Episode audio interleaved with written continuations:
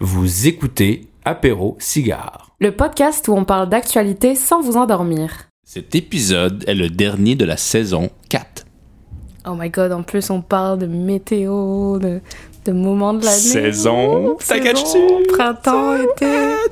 Écoutez ça. Nous sommes présentement le mois de mai 2023 et je suis en compagnie d'Hélène Bernardo pour cette émission d'Apéro Cigare qui sera notre dernier de cette saison numéro 4, je pense, d'Apéro Cigare, non? C'est pas 3, 4, 5, 8? C'est pas important. C'est pas important les chiffres, Hélène. Euh, nous sommes à Apéro Cigare et je suis avec Hélène Bernardo. Là, là, je voulais sortir un- une introduction de Eh, Il malade. faut que tu te fasses une liste d'adjectifs qualificatifs. Comme ça, chaque épisode, t'en as un nouveau, genre. Ben, parlant de, de listes et d'adjectifs, euh, ça, ça va tellement aller chercher ma brique, donc bravo pour cette transition.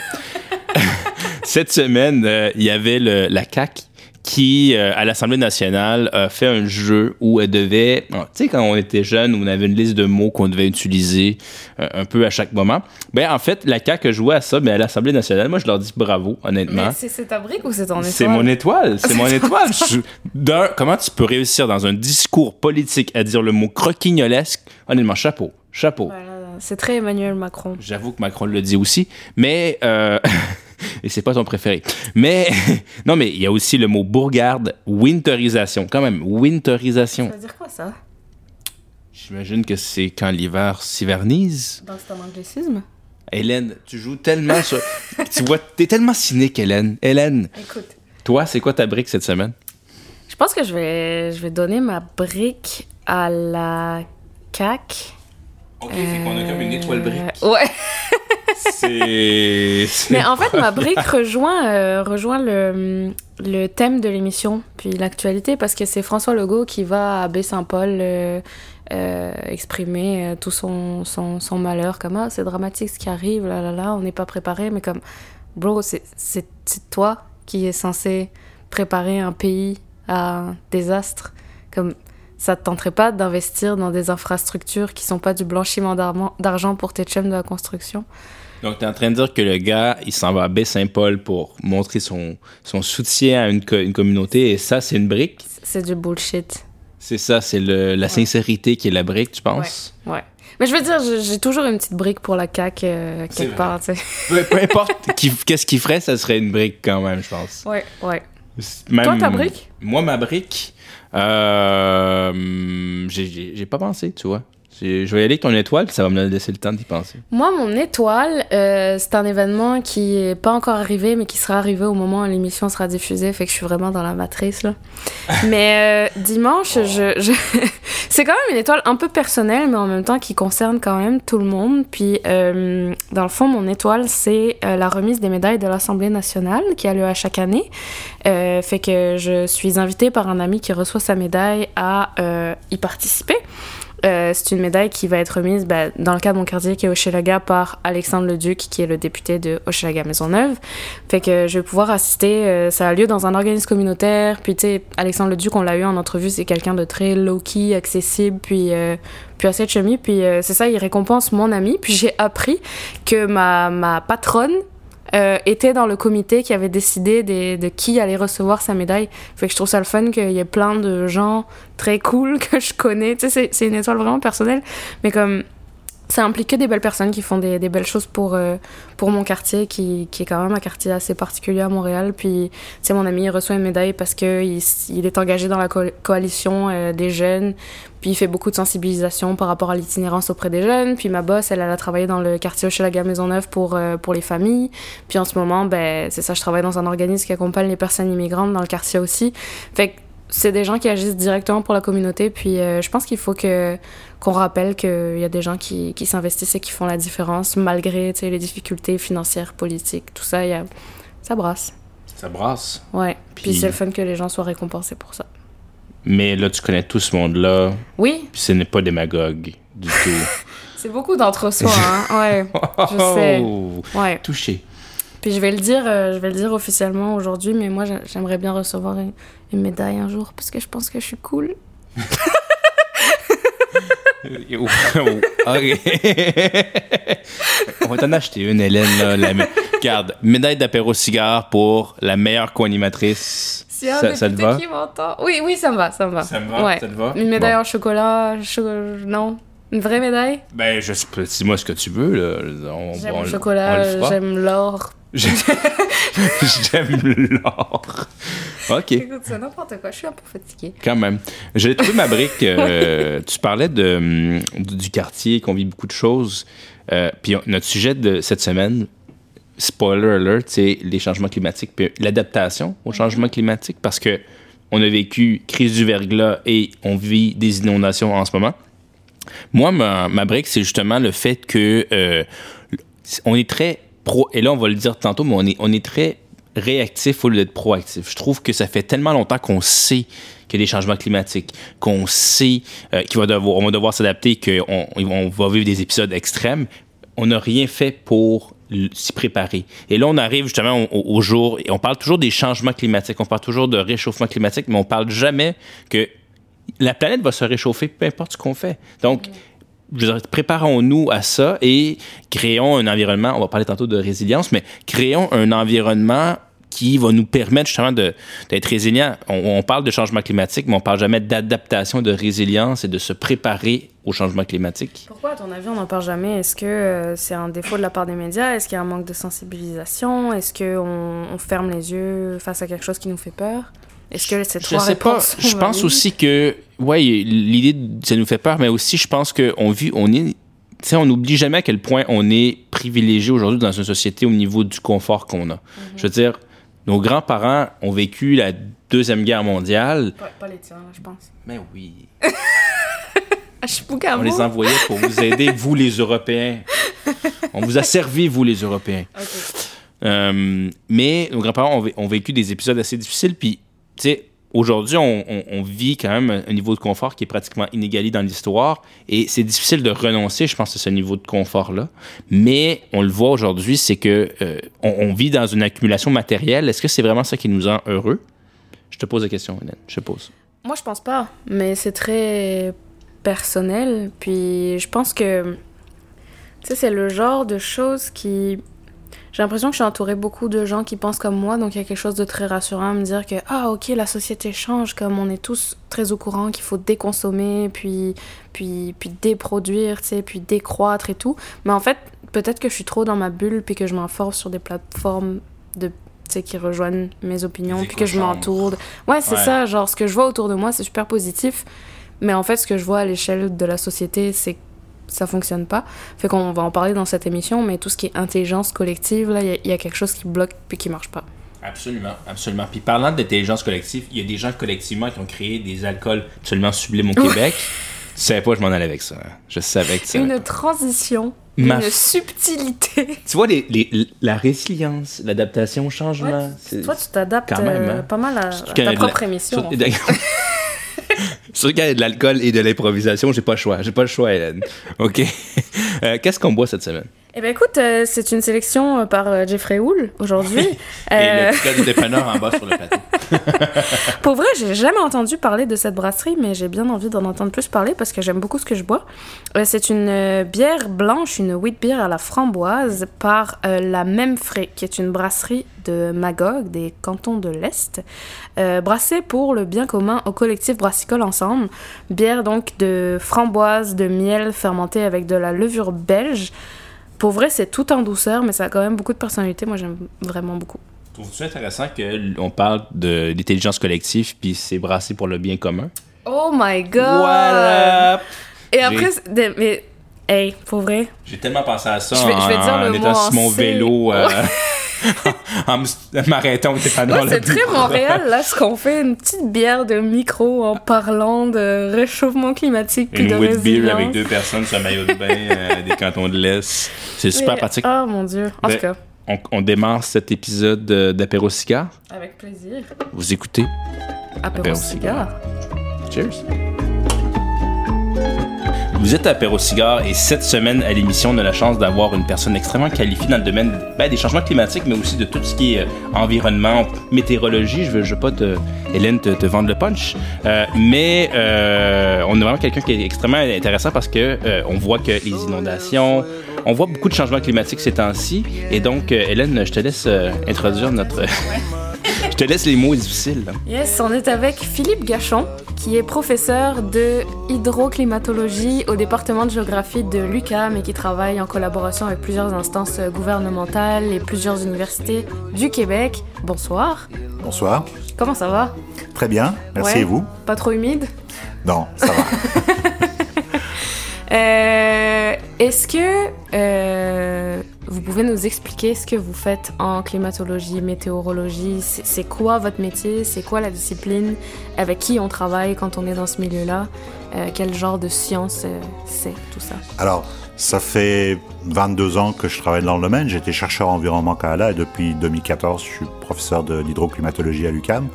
Alors qu'est-ce que ça mange en hiver un prof d'hydroclimatologie? D'abord, j'enseigne la climatologie, donc le système climatique terrestre. J'enchaîne également un cours d'hydroclimatologie, savoir que, par exemple, bah, le régime de précipitation et de température influence évidemment nos rivières. On le voit évidemment en ce moment avec les, inondations qu'on a actuellement encore dans la vallée d'ailleurs de, de l'Outaouais, puis qu'on a vu évidemment récemment dans Charlevoix et la Naudière.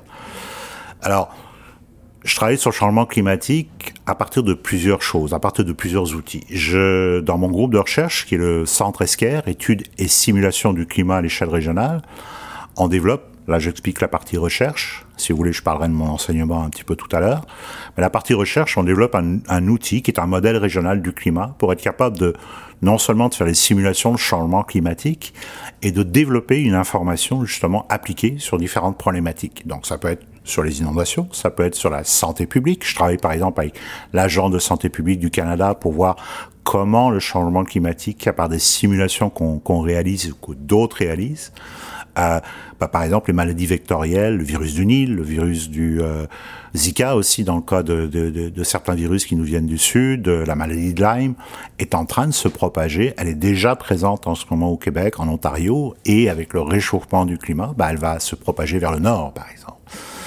Euh, je travaille également avec des collègues en santé publique pour euh, voir aussi euh, comment le changement climatique affecte la santé, en particulier lors des phases de canicule. Donc on a développé par exemple avec des, des collègues comment définir justement une canicule basée sur les impacts sanitaires. Okay Parce que la canicule, par exemple, tue températures très élevées, en particulier les personnes vulnérables qui ont des problèmes cardiovasculaires, les jeunes enfants aussi qui ont la difficulté à réguler leur température. Euh, ils sont beaucoup affectés par les températures élevées. D'ailleurs, on l'a vu, la canicule de 2021, euh, juin 2021, a tué plus de 700, pas loin de 700 personnes en Colombie-Britannique. Hein. Euh, donc, surtout les personnes encore une fois vulnérables, âgées ou des jeunes enfants. Je travaille sur ces enjeux-là. Je travaille également avec des collègues en foresterie pour la prévisibilité des feux de forêt, c'est un enjeu majeur. On en a parlé évidemment beaucoup l'année dernière en Europe parce qu'il y a eu des, feux de forêt énormes, mais on en a eu, vous rappelez, en, dans l'été 2021 euh, en Colombie-Britannique avec une ampleur de feux de forêt qu'on avait rarement vu à travers le pays, suite d'ailleurs à des canicules, à des sécheresses qui ont engendré, dès qu'il y a eu des orages, des départs de feu qui ont pris une envergure, une étendue qu'on avait rarement vue dans ce coin-là du pays.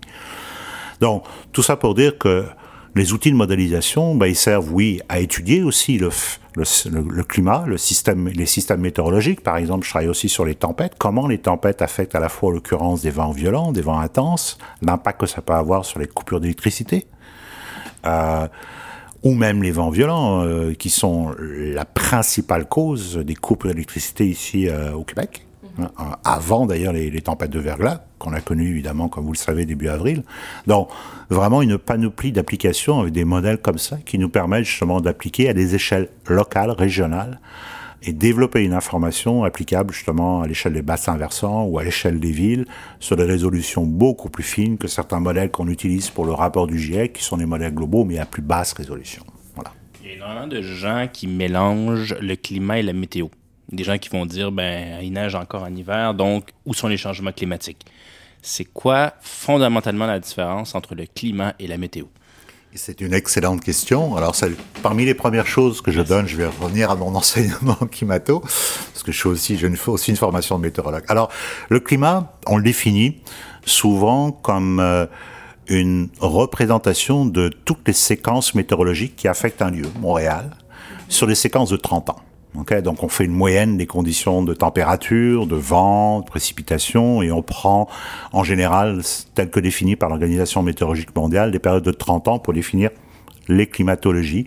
Ça peut être évidemment la moyenne, ça peut être également l'écart type ou d'autres types de statistiques. Donc en réalité, et c'est une excellente question que vous vous, vous posez, le climat, s'il change, ça veut dire que quelque part, la météo est en train de changer. Puisque le climat n'est simplement qu'une représentation de toutes les séquences météorologiques, si le climat change, si les températures augmentent, ça veut dire que les séquences météorologiques sont en train de changer. Par exemple, on a plus souvent des canicules en été et qui durent plus longtemps ou elles apparaissent plus tôt. Euh, un exemple tout bête, en ce moment, on vient de battre des records non seulement d'un coup de pluie dans l'Est, mais dans l'Ouest, ils viennent de battre des records avec du 30 degrés à Edmonton. On est juste début mai, là. OK Je vous l'avais dit. Donc, il y a un gros centre d'achat. Hein. Donc, les séquences météorologiques, il y a, il y a une distinction d'un point de vue statistique, mais en réalité, le climat, ça vient du mot grec, euh, climat qui veut dire inclinaison, euh, c'est une origine grecque, inclinaison le premier facteur qui explique le climat, c'est l'inclinaison du Soleil sur la, Terre. Puis, dépendamment où on est sur la Terre, évidemment, on n'a pas la même quantité d'énergie qu'il reçoit. Et la météo, météore, ça veut dire en fait l'étude des processus, du temps qui fait. Donc, météorologie, logos, c'est le discours ou la connaissance des phénomènes, en particulier précipitation, vent, etc., pour expliquer comment ces phénomènes-là se forment. Donc, ça prend une base en physique, en sciences de l'atmosphère, puis en climatologie, ben, de plus en plus, c'est pas juste un problème statistique, ça prend aussi un certain nombre de connaissances, oui en statistique, mais aussi en météorologie, pour comprendre comment, par exemple, les séquences météorologiques et les phénomènes extrêmes sont en train de changer dans le contexte, par exemple, du réchauffement qui nous affecte actuellement et qui nous affectera au cours des prochaines décennies. sur un climat, donc sur un horizon de 30 ans, il y a des phénomènes météorologiques brefs qui, qui font, qui forment l'ensemble du climat finalement. Absolument, et, je veux donner. C'est vrai aussi. Oui, alors, je vous donne un exemple concret. Là, on, est, on parle d'inondation en ce moment.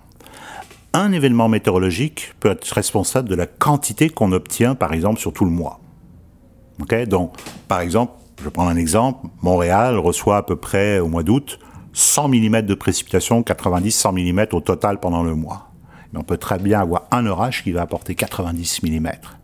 On a vu dans le Charlevoix la semaine dernière, en fait cette semaine, 4 jours d'accumulation de pluie, 140 mm. Donc, c'est plus que la moyenne normalement qu'on reçoit sur tout le mois. Donc, un événement peut être responsable à la fois de la valeur climatologique, mais aussi des extrêmes si surtout ces phénomènes-là se reproduisent. Dans ces séquences météorologiques, dépendamment de leur nombre, de l'occurrence, mais aussi de leur intensité, vont à la fois affecter la climatologie et aussi les changements qu'on observe, et ça va évidemment affecter une partie en fait de ce qu'on observe. Je donne un exemple, dans le contexte du réchauffement, on a de plus en plus de précipitations intenses.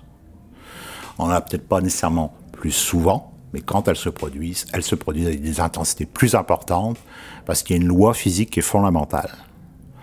Plus l'atmosphère est chaude, plus il peut contenir d'humidité, et plus ça peut se transformer en des précipitations intenses. Et cette loi-là, qui s'appelle la loi de Clausius-Clapeyron, c'est une loi exponentielle. Donc, non seulement ça augmente avec la température, mais ça augmente de façon exponentielle. Donc, au-delà de certains seuils de température, on peut voir des intensités beaucoup plus fortes. Ce qui est le cas. S'accélérer finalement. Voilà. Et c'est ce qu'on voit. Je vais donner un exemple encore une fois. Et ça, c'est problématique pour Québec. On voit non seulement des occurrences, donc des précipitations plus souvent qu'autrement au printemps, surtout au mois d'avril et mai, qui sont les deux mois qui sont en train d'avoir des tendances significatives sur les 70 dernières années, mais on voit les intensités augmenter. Et en particulier, les extrêmes de précipitation. Alors, il va falloir analyser d'ailleurs si on a non seulement des extrêmes plus forts ponctuellement lorsqu'ils se produisent, mais si la durée des phénomènes change, comme on vient de le voir, parce que pendant quatre jours, quand il se met à pleuvoir, puis c'est les grandes quantités à chaque jour, on voit l'importance que ça finit par avoir, notamment sur l'occurrence des inondations. Mm-hmm. Moi, j'aimerais bien savoir qu'est-ce qui s'est passé début avril dernier? c'est quoi une tempête de glace? Pourquoi c'est arrivé à ce moment-là? Les conséquences, on les a vues, on les connaît, mais c'est quoi l'origine de tout ça? Alors, bon, faut savoir que euh, ici au Canada, en particulier dans l'est du pays, la vallée du Saint-Laurent et Terre-Neuve, une partie des maritimes, on est dans la région où on a la plus grande fréquence et les plus grandes quantités d'accumulation de, de, de, verglas au Canada. Okay? Déjà en partant. C'est unique dans le monde?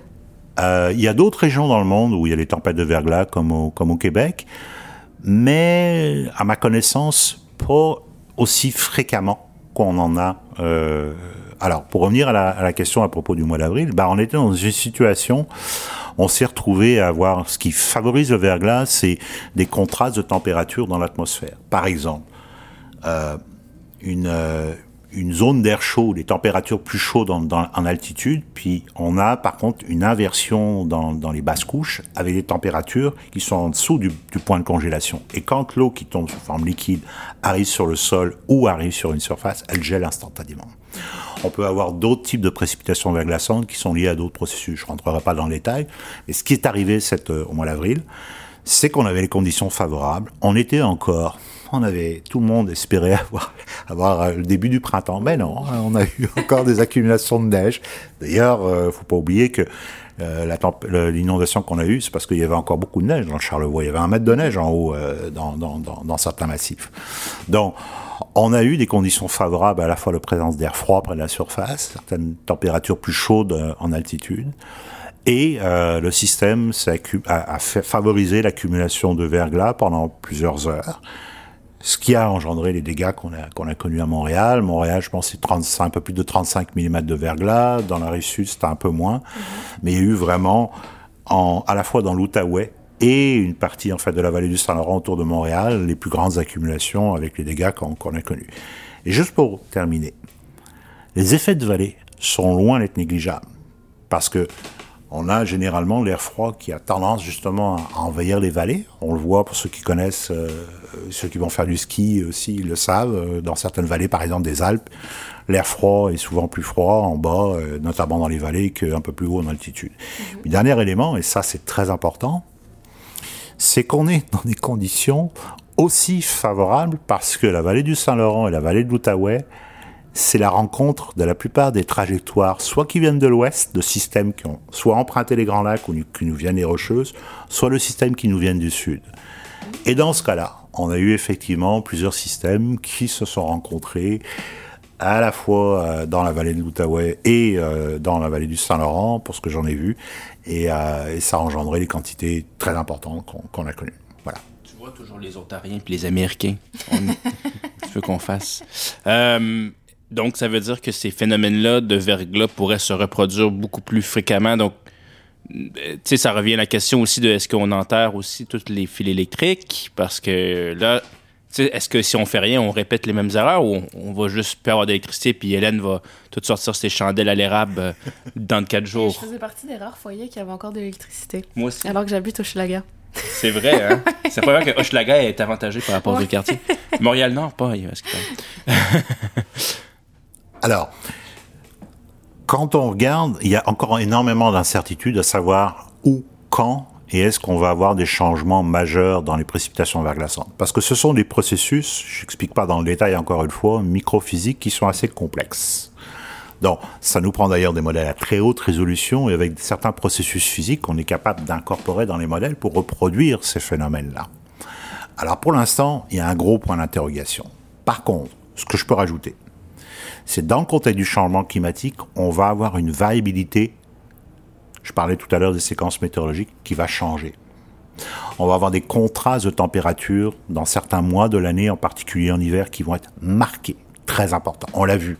On a des redoux en plein de mois de janvier, février. Vous vous rappelez certaines années, euh, l'année dernière, si je me rappelle bien, il s'est mis à faire 12 degrés en plein mois de février.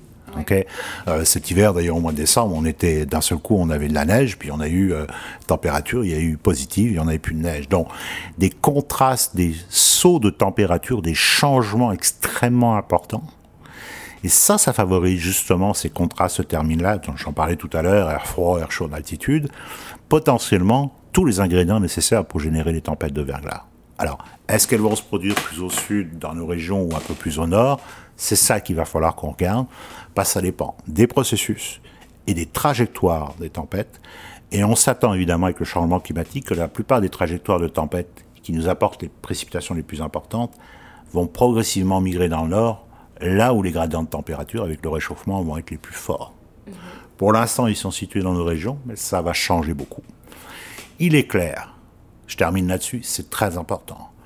Le Québec est un des endroits au Canada à connaître évidemment les plus grandes accumulations de neige, on s'entend, de verglas, j'en ai parlé, en dehors des rocheuses, hein, et maritimes aussi, enfin tout l'est du pays, mais aussi les contrastes de température à grandeur de l'année, à longueur d'année, les plus importants du Canada. Oui.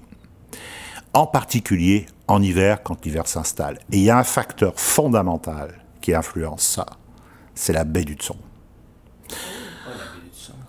Oui, la baie du Tson. Euh, j'ai étudié ça d'ailleurs pendant mon doctorat, l'EFPAC de la baie du Tson sur la formation des dépressions, mais aussi sur le climat à l'échelle régionale.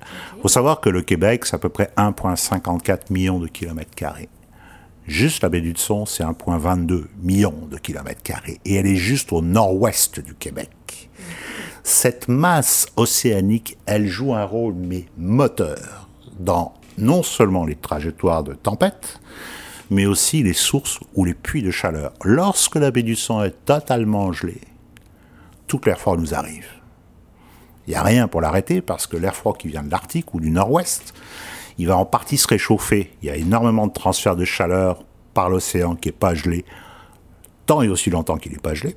Puis une fois que tout est gelé, ben, on coupe la chaleur. Donc à ce moment-là, l'air froid peut nous envahir, peut se refroidir non seulement sur la baie du Son, mais quand ça arrive du nord-ouest, n'a pas de capacité de se refroidir. C'est une masse océanique majeure.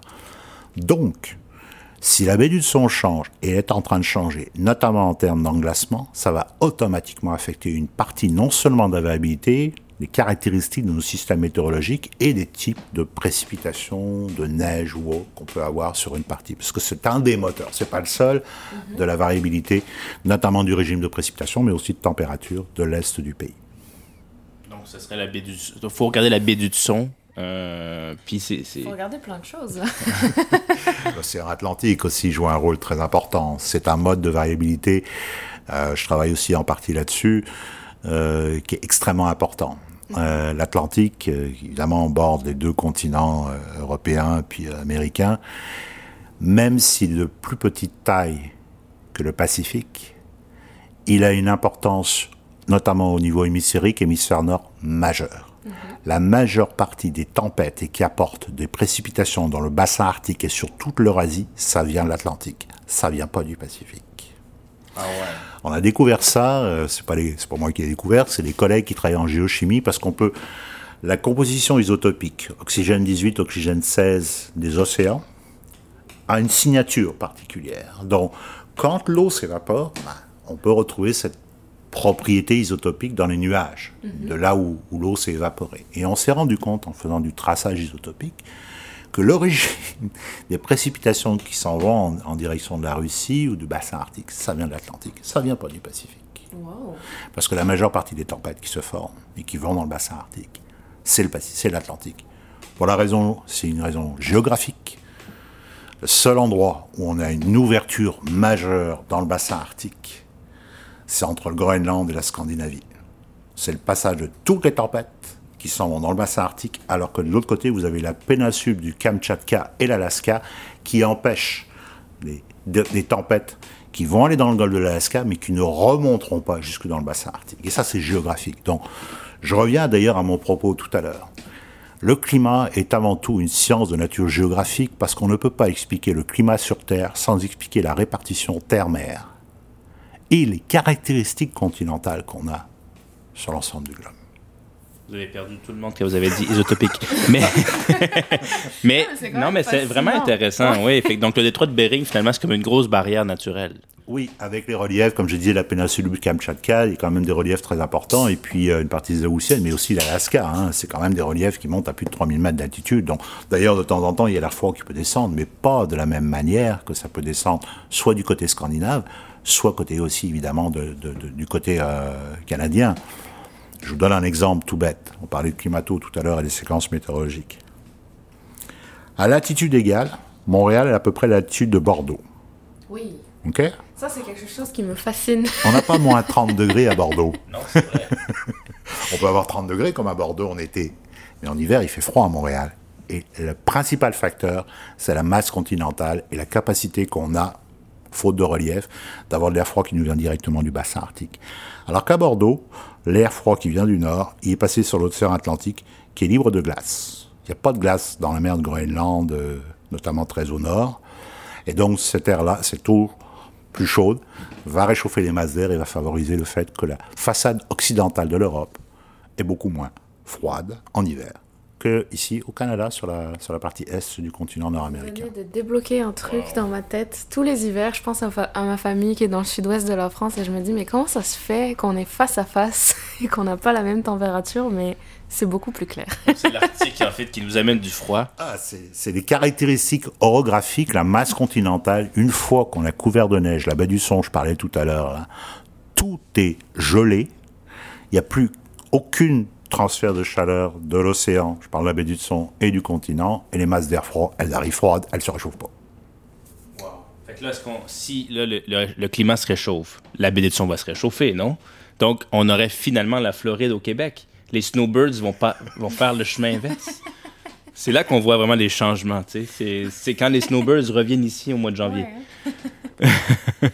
Justement, si on parle de, de, de- de personnes et d'infrastructures, euh, comment nous, on peut réagir à ça en tant que société, en tant que citoyen, citoyenne Est-ce que tout ça, c'est plus grand que nous, puis on est juste victime du climat, de la météo, de la géographie? Comment on s'adapte? Est-ce qu'il faut investir de l'argent? Est-ce qu'il faut mettre des politiques en place? Est-ce qu'il faut que nous, on s'adapte biologiquement, physiquement? C'est quoi l'impact? Alors, je veux juste revenir un tout petit peu avant de répondre complètement à la question, parce que j'en parlais d'ailleurs avec des collègues aujourd'hui, juste pour montrer l'ampleur des réchauffements, en fait, des changements aujourd'hui qu'on observe. Euh, il faut remonter à l'époque des dinosaures, il y a plus de 40, 75, voire même 100 millions d'années, pour avoir des taux de CO2 euh, équivalents à ce qu'on a aujourd'hui. À l'époque des dinosaures, il y avait un 1000 parties par million en volume de, de CO2 dans l'atmosphère. Aujourd'hui, on est à 420. Mais pendant certaines phases, la plupart des phases glaciaires, interglaciaires, on n'a jamais dépassé le 300 ppm. 300 par million en volume. Aujourd'hui, on est à 420, à peu près 420, un peu plus, parties par million en volume. On a augmenté le taux de CO2 depuis à peu près la milieu du 19e siècle, mais surtout au 20e siècle, comme on n'a jamais vu dans l'histoire de la Terre. Jamais. Pas avec la même rapidité. Même avec l'impact des météorites qu'on a vu et qui ont fait disparaître les dinosaures et qui ont provoqué un cataclysme, un, refroidissement majeur, qui s'est produit effectivement assez rapidement. Mais le taux de CO2 n'a pas même changé dans ces époques géologiques aussi rapidement. On voit un réchauffement qu'on n'a jamais vu à l'échelle même des phases glaciaires interglaciaires. Parce qu'il y a eu des phases glaciaires interglaciaires pendant, pendant le quaternaire. ok? Pour revenir à ça. Donc, le réchauffement est en train de prendre une ampleur qu'on a rarement vue. La rapidité avec laquelle il se passe, c'est inusité à notre connaissance sur Terre. ok? Donc, avec l'augmentation évidemment du taux de CO2 qui vient de l'activité humaine, notamment l'utilisation des combustibles fossiles et autres, parce qu'il y a l'agriculture aussi qui, qui, qui, a- qui joue un rôle non négligeable. Bon. Alors, comment s'adapter? Pour répondre à la question Comment trouver les solutions? D'abord, les solutions, elles existent. De tout temps, on a eu des changements climatiques et les populations d'ailleurs autochtones ou les populations qui dépendent évidemment de leur environnement pour vivre, à la fois pour la cueillette et pour euh, cueilleurs et pêcheurs, etc., dépendent des, des, des, des, des- de l'environnement. Il y a eu des changements, par exemple, dans le Sahara, qui ont été drastiques, qui ont nécessité la migration des populations, une adaptation des populations, mais à ces, ces périodes-là, ben, les populations avaient naturellement une capacité d'adaptation. On a oublié ces can- connaissances traditionnelles pour la plupart du temps. Notamment nous, les Américains du Nord, et y compris, on va dire, tous les Occidentaux, on a un mode de vie qui est complètement, en grande partie, déconnecté de notre environnement. On a perdu cette capacité naturelle de s'adapter à un climat changeant. Alors, comme je viens de dire que les changements vont être majeurs, rapides, comme on a rarement vu dans le passé, euh, ça veut dire qu'il faut trouver des solutions. Mais comme je dis, les solutions, elles existent. D'abord, un, Ben, évidemment, réduire notre empreinte euh, écologique et réduire nos émissions, ça c'est une première chose. Mais quand bien même on réduirait toutes nos émissions aujourd'hui, le changement climatique continuera. Alors il existe des solutions. D'abord, revenir d'ailleurs ou emprunter, je dirais, les connaissances, des connaissances traditionnelles, les savoir-faire traditionnels, cette capacité justement à adapter son milieu, y compris notre mode de vie. Hein. Les autochtones ici euh, vivent en partie, en grande partie, on les a sédentarisés, mais autrefois, la plupart c'était des nomades. On était d'ailleurs tous la plupart des nomades autrefois, qui s'adaptaient à la saison des pluies. Quand on avait des puits, ben, on restait là, on développait l'agriculture. Après ça, on partait ailleurs, notamment au Sahel, parce que c'était la période sèche, etc. Donc un nomadisme qui était en accord avec l'environnement et notamment le régime de précipitation. Alors, on va pas tous revenir à, une capacité d'être nomade, mais ce que je veux dire par là, c'est qu'il y a des solutions qu'on peut utiliser, qu'on peut réutiliser d'une partie en fait de cette connaissance traditionnelle, comme je dis, on a en partie perdu. Il existe aussi d'autres solutions. Je vais donner un exemple parce que c'est très dans l'actualité en ce moment, des solutions basées sur la nature. Les rivières, par exemple, ont euh, une capacité naturelle à, euh, à déborder. Et puis c'est sûr qu'on s'est aménagé dans ce qu'on appelle les bassins versants, les zones inondables, mais les rivières, naturellement, elles vont adapter leur cours d'eau. Et donc, les solutions basées sur la nature, c'est par exemple, je prends un exemple euh, dans le cas de la Hollande, qui s'est adapté. Ils ont décidé d'arrêter de se battre contre la nature. Ils vivaient également des, Vous savez que la Hollande, la majeure partie du territoire est en dessous du niveau de la mer. Bon, ben, ils ont arrêté de, de, se battre contre la nature. Ils ont demandé, il y a une acceptabilité sociale aux agriculteurs de laisser leurs champs. Il y a une indemnité. Et de ne pas construire dans les endroits justement où les rivières naturellement vont déborder pour préserver d'autres secteurs où on a des infrastructures justement à préserver soit les digues ou faire un minimum d'aménagement pour être capable justement de se préserver des endroits où on a. Pour les canicules, c'est pareil. Je vais vous donner un exemple. Euh, toutes les architectures dans, le, dans le Maghreb, il n'y a personne qui va construire avec des murs en noir. Toutes les architectures sont normalement faites non seulement pour des murs blancs, réfléchir le plus possible le rayonnement, parce qu'il est très important évidemment dans ces régions-là, où il fait très chaud en été, mais avoir une ventilation intérieure qui est naturel. Si vous allez au Sahel, moi je rentrais euh, des fois chez les gens, j'étais plusieurs fois euh, en projet de collaboration avec euh, les Sahéliens, vous rentrez dans une maison, il fait pas 40 degrés. Il y a une ventilation intérieure qui réfléchit justement pour être capable de ventiler et d'éviter justement d'avoir des températures trop chaudes. Donc, on a également, il y a un certain nombre d'initiatives qui sont en train de se mettre en place justement pour trouver une façon d'avoir une, une, une, une architecture résiliente des bâtiments plus résilients, à la fois aux fortes précipitations, aux canicules, etc. Donc, trouver des solutions en ingénierie, on en a. C'est juste que souvent, on les utilise pas ou ça nous oblige à transformer nos façons de faire.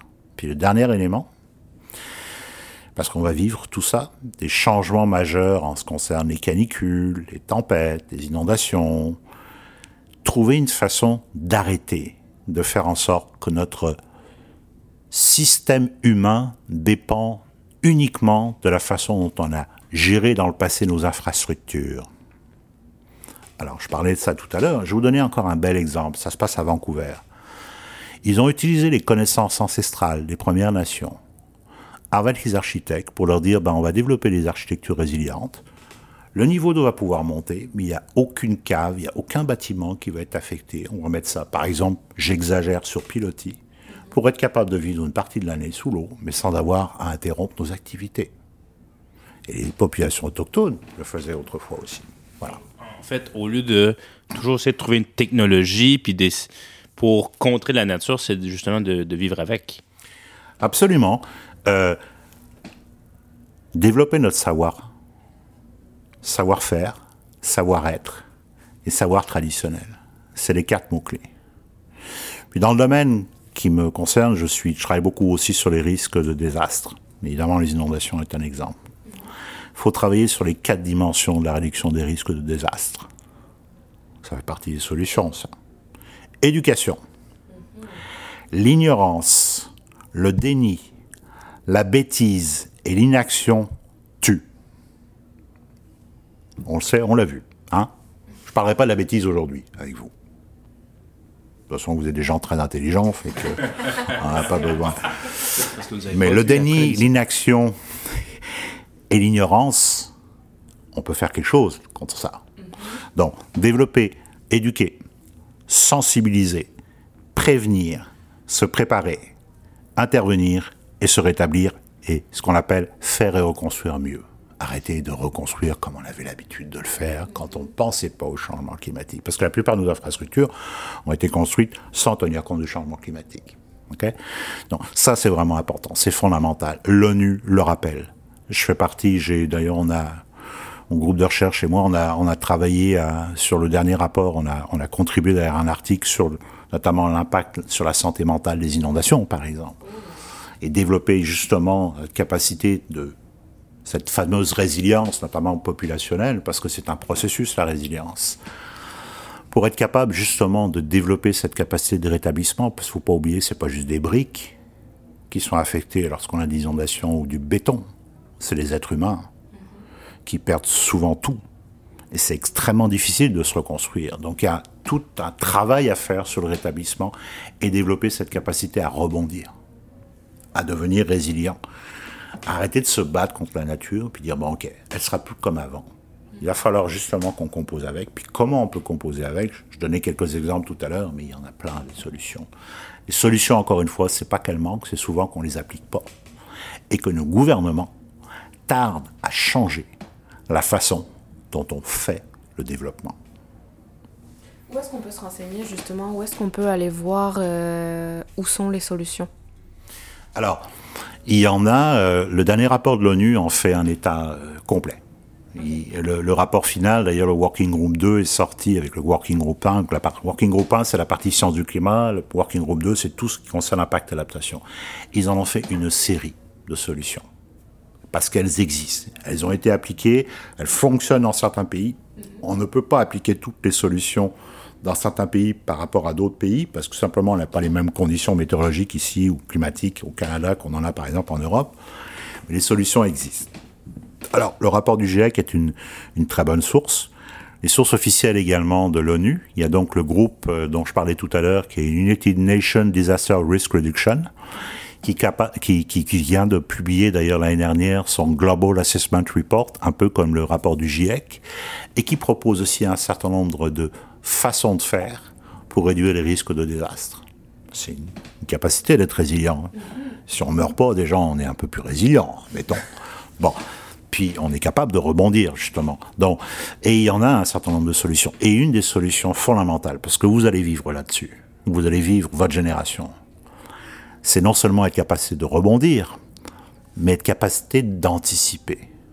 Souvent, le problème qui nous affecte aujourd'hui au Québec avec les inondations et qui va nous affecter malheureusement, parce qu'à moins qu'on change la façon de faire, c'est qu'on attend que les crises se produisent pour réagir. On est réactif et non proactif. Voilà, exactement. Il faut développer cette capacité proactive d'anticipation. C'est d'ailleurs la différence entre la résilience et l'adaptation. Souvent, l'adaptation, on attend que ça se produise, puis on s'adapte. Non, il faut développer cette capacité d'anticiper, proactivité, avant que les, crises arrivent, parce que ça nous permet justement de mieux intervenir, de mieux se préparer et surtout de mieux se rétablir, parce qu'on va réduire évidemment les conséquences. Alors, intelligence artificielle, oui, c'est un outil d'ailleurs, juste une question de sémantique, il n'existe aucune intelligence artificielle, aucune. Il y a juste l'intelligence humaine, quoi, ou l'intelligence naturelle. L'intelligence artificielle est simplement des algorithmes développés par les humains. Donc on aurait plutôt parlé d'algorithmes humains qui permettent de développer une autre interrelation de choses auxquelles on n'avait pas pensé, notamment le système de big data. Alors dans le domaine de la météo et des outils de modélisation, c'est de plus en plus utilisé parce qu'on va aller chercher une information pas nécessairement traditionnelle comme les, systèmes d'observation euh, ou des, modèles qu'on connaît théoriquement ou une façon en fait d'assimiler des données euh, observées mais on va utiliser d'autres types d'informations qui vont rajouter, qui vont mettre une valeur ajoutée dans le modèle pour être capable d'améliorer. Et on le voit à l'heure actuelle, il y a des systèmes d'intelligence artificielle, de deep learning, machine learning, qui sont capables justement d'améliorer les outils pour en faire des outils plus précis en termes de prévision. Maintenant, je ne crois pas personnellement qu'en dehors de l'intelligence humaine, il n'y a personne qui va penser à notre place comme quoi faire comment réagir. Par contre, certains algorithmes pourraient nous aider à anticiper certaines choses ou à trouver des solutions pour minimiser les impacts ou mieux se rétablir. Ça, tout à fait. modéliser certaines choses ou faire des connexions que nous, on ne fait pas. on n'est pas à l'époque de Gladys là, qui va nous dire. Euh, non. C'est dommage. dommage. L'intelligence humaine, c'est elle qui va nous sauver. C'est pas le reste. C'est pas elle qui nous a mis dans le pétrin jusqu'à présent? Oui. Bah, disons, une certaine dérive de l'intelligence euh, humaine qui, a fait en sorte qu'on s'en est pas nécessairement bien servi ou elle n'a pas desservi d'intelligence collective. Parce que ça aussi, c'est quelque chose de fondamental. On doit développer notre capacité à rebondir, d'anticipation, parce qu'on a besoin de redévelopper l'intelligence collective. On est beaucoup dans l'intelligence individuelle, n'est-ce pas, messieurs, dames, y compris moi-même. Voilà. En tant que personne. On est rendu à une société qui est extrêmement individualiste. Alors, le développement des réseaux sociaux, les téléphones, fait en sorte qu'on est dans une bulle. On vient de passer, en fait, euh, aussi la période de la Covid, a fait en sorte qu'on s'est énormément renfermé sur nous-mêmes. Ça va être très difficile d'ailleurs de dans toutes, toutes, les sociétés, y compris la société, euh, nord-américaine, de retrouver cette euh, capacité à retravailler ensemble. Et comme dit le proverbe, c'est pour moi qui le dis, tout seul on va plus vite, mais ensemble on va beaucoup plus loin. Puis ça c'est fondamental. L'intelligence collective, c'est ça qui va nous sauver, quand elle est bien utilisée et bien organisée. Je pense qu'on va finir là-dessus. Qu'est-ce que tu en penses C'est beau, hein? On se souhaite d'être euh, intelligent collectivement. on est un peu cynique jusqu'à maintenant, puis là, on, on trouve un peu d'optimisme. Monsieur Gachon, Philippe, merci beaucoup d'être passé à l'émission. C'est extrêmement apprécié. Euh, on espère que la tempête va pas trop euh, venir nous, rejoindre après, mais... Euh, on espère un peu de soleil, je pense. Un peu de soleil, ça fera du bien. Hein. Merci, merci encore. Merci à vous, c'était un plaisir. Merci beaucoup. merci.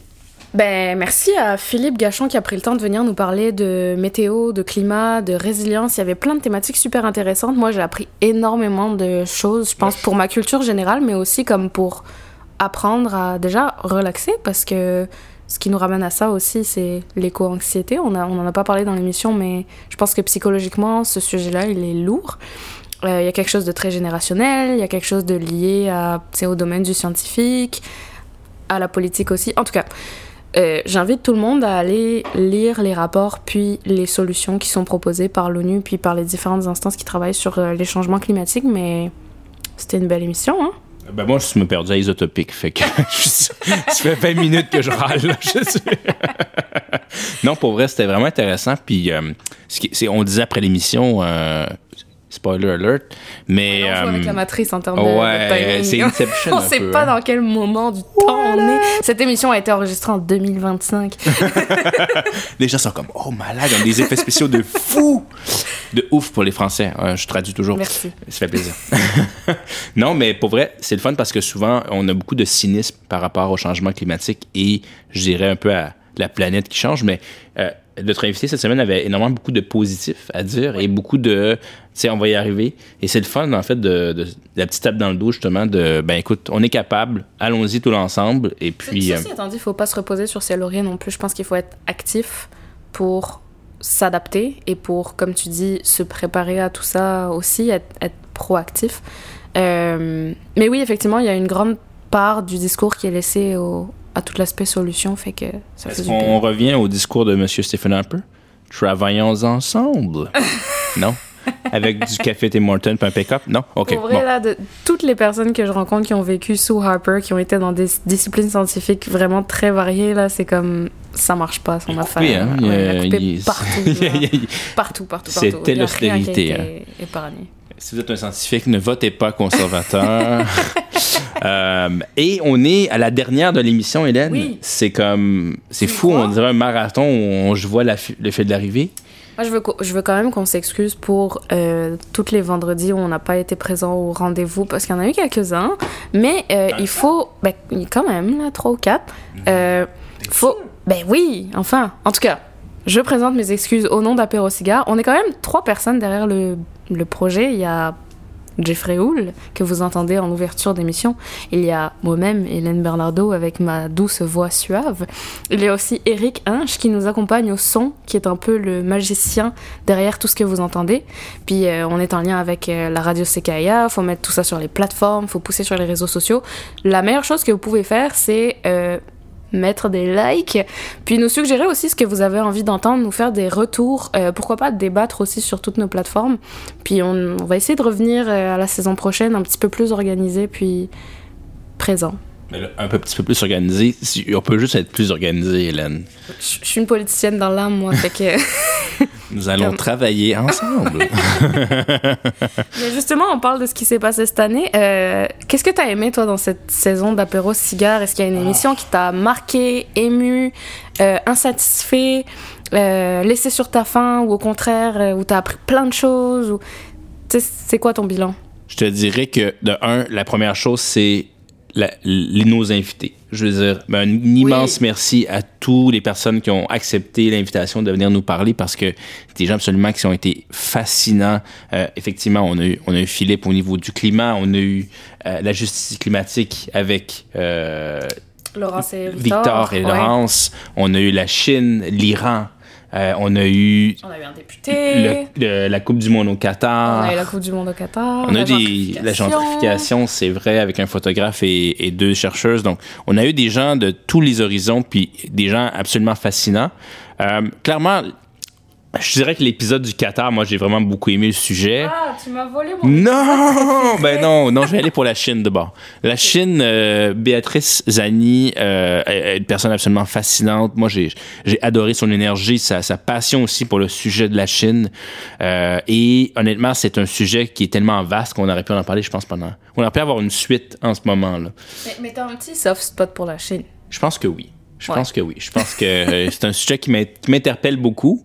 Euh, mais euh, ouais, j'ai beaucoup aimé cet épisode-là. Euh, le ouais, ouais. Puis toi, toi, je, je pense que c'est la Coupe du Monde. La Hein? Coupe du Monde, j'ai trouvé ça malade. Pour vrai, euh, dans la vie, là, je m'en fous du sport. Mais...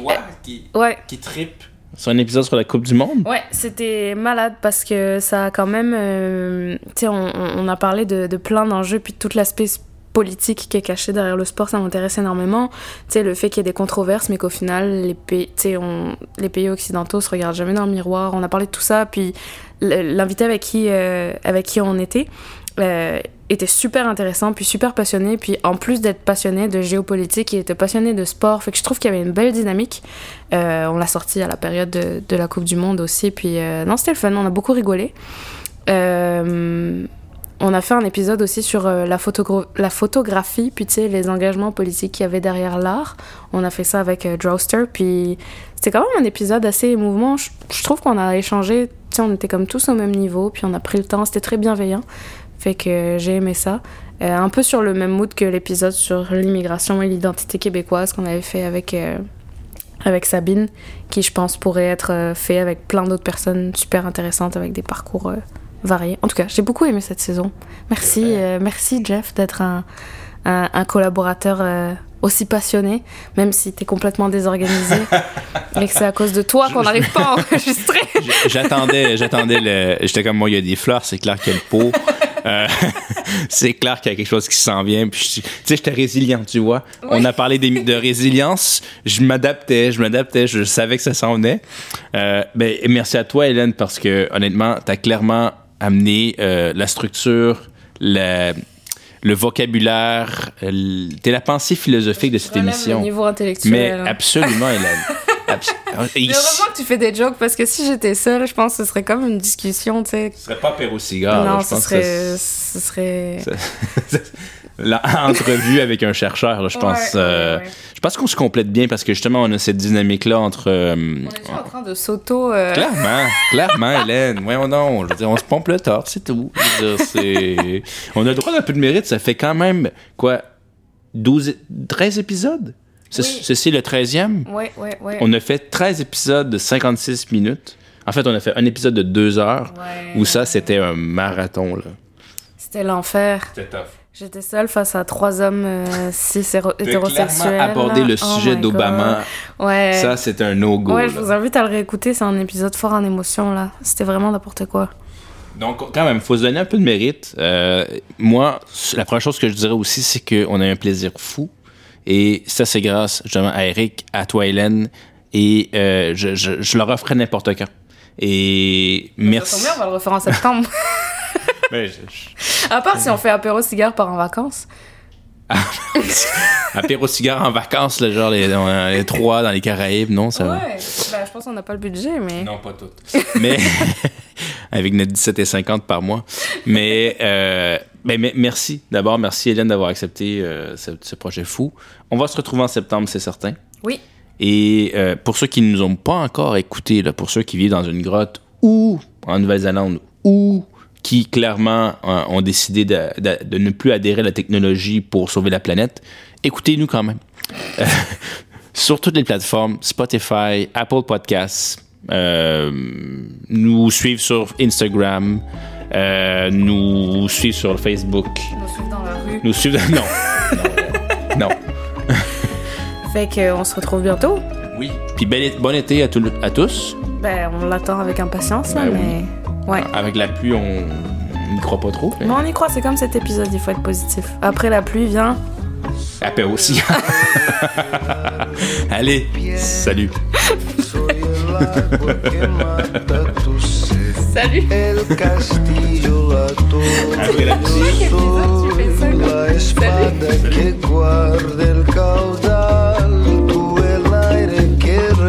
salut.